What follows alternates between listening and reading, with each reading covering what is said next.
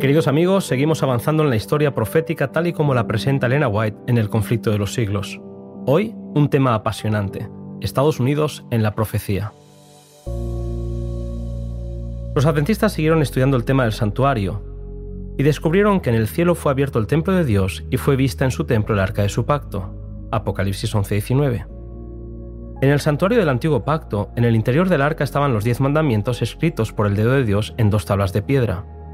Comprendieron que lo que Moisés había recibido era una copia de la ley divina que rige todo el universo. Entonces, entendieron las palabras de Jesús. Hasta que pasen el cielo y la tierra, ni siquiera una jota ni una tilde pasará de la ley. Mateo 5:18. Vieron que la ley es una revelación de la voluntad de Dios, un trasunto de su carácter y por lo tanto debe permanecer para siempre. En el corazón del Decálogo, encontraron el cuarto mandamiento referente al sábado como recordatorio del reposo divino tras la semana de la creación. Empezaron a examinar las razones por las cuales se guardaba el primer día de la semana en lugar del día que Dios había santificado, y no pudieron encontrar en las Sagradas Escrituras prueba alguna de que el cuarto mandamiento hubiese sido abolido o de que el día de reposo hubiese cambiado. Vieron, además, que el mismo mensaje que avisaba de la hora del juicio también indicaba la necesidad de adorar al que hizo el cielo y la tierra y el mar y las fuentes de las aguas. Apocalipsis 14:7. Estas palabras son una clara referencia al cuarto mandamiento.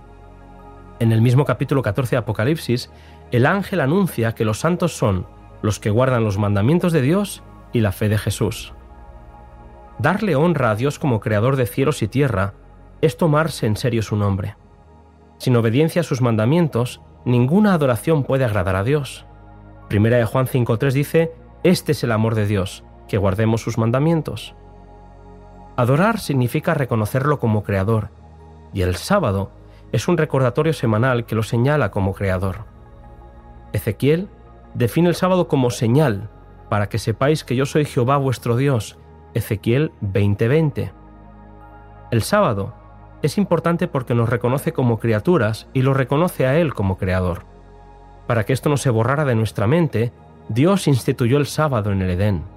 Elena White afirma que la observancia del sábado es señal de lealtad al verdadero Dios, que hizo el cielo, la tierra y el mar y las fuentes de las aguas. Resulta, pues, que el mensaje que manda a los hombres a adorar a Dios y guardar sus mandamientos los ha de invitar especialmente a observar el cuarto mandamiento. El libro de Apocalipsis señala que habrá otro tipo de personas en el escenario profético. Por una parte, los que guardan los mandamientos de Dios y tienen la fe de Jesús, pero por otra parte, el ángel lanza un terrible aviso.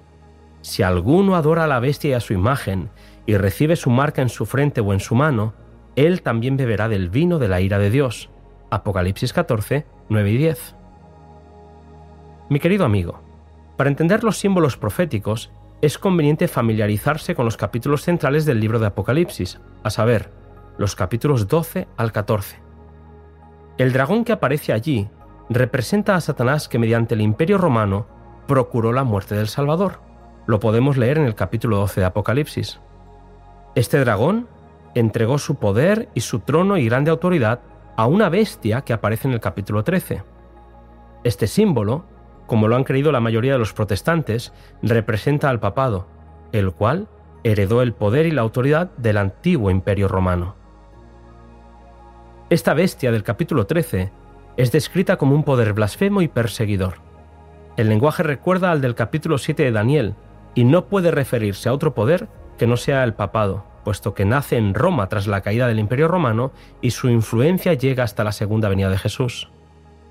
Se habla de este poder y se dice que su autoridad duraría 42 meses, o 1260 días, o tres años y medio, o un tiempo y dos tiempos y la mitad de un tiempo. La misma cantidad de tiempo expresada de formas distintas. En la Biblia, querido amigo, cuando algo se repite es porque es importante. Se dice que al final de ese periodo, esta bestia o poder recibiría una herida de la que se acabaría por sanar. En este momento, en la profecía aparece otro símbolo. Vi otra bestia que subía de la tierra y tenía dos cuernos semejantes a los de un cordero. Apocalipsis 13:11. Las bestias anteriores habían surgido del mar, pero esta nueva bestia surge de la tierra. Su apariencia es totalmente distinta a las anteriores descritas en el capítulo 13 de Apocalipsis. Mientras que las aguas leemos que representan pueblos, naciones y lenguas, Apocalipsis 17:15, la tierra se muestra como un territorio hasta entonces desocupado. Mientras que las primeras naciones luchan por establecerse, esta nación crece gradual y pacíficamente. El White pregunta, ¿cuál era en 1798 la nación del Nuevo Mundo, cuyo poder estuviera entonces desarrollándose de modo que se anunciara como una nación fuerte y grande, capaz de llamar la atención del mundo?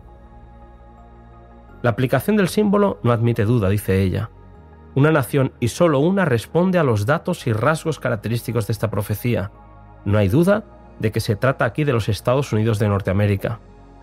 De este país se dice que como semilla silenciosa creció hasta llegar a ser un imperio. Su apariencia es interesante. Tenía dos cuernos, semejantes a los de un cordero. Un gobierno que se fundamenta en la libertad civil y religiosa, la nación norteamericana tuvo como principios fundamentales el republicanismo y el protestantismo. Uno lo alejaba del modelo de monarquías absolutas del viejo continente. El otro lo alejaba del papado que dominaba Europa. Una nación joven, con apariencia de cordero, pero que hablaba como dragón, y hace que la tierra y los que en ella habitan adoren a la primera bestia. Apocalipsis 13, 11 al 14. Los cuernos como de cordero y la voz de dragón indican una extraña contradicción entre lo que profesa ser y lo que practica la nación así representada. Una nación habla mediante leyes y decretos. Se predice que esta nación desmentirá los principios de respeto de conciencia y desarrollará un espíritu de intolerancia imponiendo mediante leyes alguna observancia que reconozca autoridad al papado. Aunque parezca mentira, esto es lo que anuncia la profecía bíblica. Estados Unidos es un país único. Sus fundadores procuraron con acierto que la Iglesia no pudiera hacer uso del poder civil, con los consabidos e inevitables resultados, intolerancia y persecución. Solo en flagrante violación de estas garantías de la libertad de la nación es como se puede imponer por la autoridad civil la observancia de cualquier deber religioso. Nos viene bien un poquito de historia para entender lo que se anuncia en este importante capítulo. La pureza del Evangelio se fue perdiendo en la historia a medida que la Iglesia se iba corrompiendo en busca de intereses ya no eternos, sino temporales. Cuando la Iglesia buscó el apoyo civil para dominar conciencias, el resultado fue el papado, es decir, una iglesia que dominaba el poder del Estado y se servía de él para promover sus propios fines y especialmente para extirpar la herejía.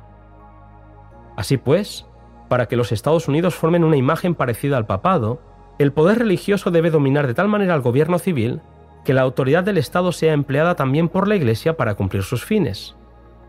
Elena White describe que ya en su época se venía notando entre las iglesias protestantes un poderoso y creciente sentimiento en favor de una unión basada en puntos comunes de doctrina, y concluye, cuando las iglesias principales de los Estados Unidos, uniéndose en puntos comunes de doctrina, influyan sobre el Estado para que imponga los decretos y las instituciones de ellas, entonces la América protestante habrá formado una imagen de la jerarquía romana, y la imposición de penas civiles contra los disidentes vendrá por sí sola. Queda aún por definir qué es la marca de la bestia. La Biblia es su propia intérprete. Hemos de encontrar respuesta en el propio texto bíblico. La profecía dice, aquí está la paciencia de los santos, aquí están los que guardan los mandamientos de Dios y la fe de Jesús. En vista de que los que guardan los mandamientos de Dios están puestos así en contraste con los que adoran a la bestia y a su imagen y reciben su marca, se deduce que la observancia de la ley de Dios por una parte y su violación por la otra establecen la distinción entre los que adoran a Dios y los que adoran a la bestia. Un poder que no tiene problema en reconocer que ha cambiado la ley de Dios, hace de dicho cambio una señal de poder ya que se invoca como única autoridad para ese cambio a la Iglesia. Mientras que los que adoran a Dios se distinguen por su respeto al cuarto mandamiento que recuerda el sábado como señal del Dios creador, los adoradores de este poder ignoran el monumento del creador para ensalzar lo instituido por Roma. Elena White dice, los católicos romanos reconocen que el cambio del día de descanso fue hecho por su iglesia y declaran que al observar el domingo, los protestantes reconocen la autoridad de ella. Es un hecho generalmente admitido por los protestantes que las Sagradas Escrituras no autorizan en ninguna parte el cambio del día de reposo. Elena White es contundente al afirmar que la Iglesia romana no ha renunciado a sus pretensiones a la supremacía, y el hecho de que las iglesias protestantes acepten guardar el domingo en lugar del sábado bíblico le da la razón a la Iglesia católica. Podrán las iglesias protestantes apelar a la tradición o al siempre se ha hecho así, pero al hacerlo pasan por alto el principio que los separa de Roma, a saber, que la Biblia, y solo la Biblia, es la religión de los protestantes. Querido amigo, es importante destacar que hay verdaderos cristianos en todas las iglesias, sin exceptuar la Iglesia católica, que creen honradamente que el domingo es el día de reposo divinamente instituido. Dios acepta su sinceridad de propósito y su integridad, pero cuando la observancia del domingo sea impuesta por la ley y que el mundo sea ilustrado respecto a la obligación del verdadero día de descanso, entonces, quien transgreda el mandamiento de Dios para obedecer un precepto que no tiene mayor autoridad que la de Roma, honrará con ello al papado por encima de Dios. Solo cuando la cuestión haya sido expuesta así a las claras ante los hombres, y ellos hayan sido llamados a escoger entre los mandamientos de Dios y los mandamientos de los hombres, será cuando los que perseveren en la transgresión recibirán la marca de la bestia. Creo que este intenso capítulo merece una segunda lectura con oración y con un estudio profundo de la Biblia. Hay quienes puedan pensar que a Dios le da igual un día que otro, que al final lo que importa es la sinceridad con la que se hacen las cosas, pero la Biblia es clara cuando presenta la más terrible amenaza que haya sido jamás dirigida a los mortales, en relación al punto que hemos expuesto en este capítulo. Solo hay dos grupos, los que se toman en serio a Dios y los que se dejan llevar por las tradiciones de los hombres. Ruego a Dios que este importante tema llegue a los verdaderos y sinceros hijos de Dios, para que no sean engañados en un tiempo tan importante como este. Querido amigo, gracias por acompañarme hasta aquí. Nos volvemos a encontrar en el siguiente capítulo que lleva por título Una obra de reforma.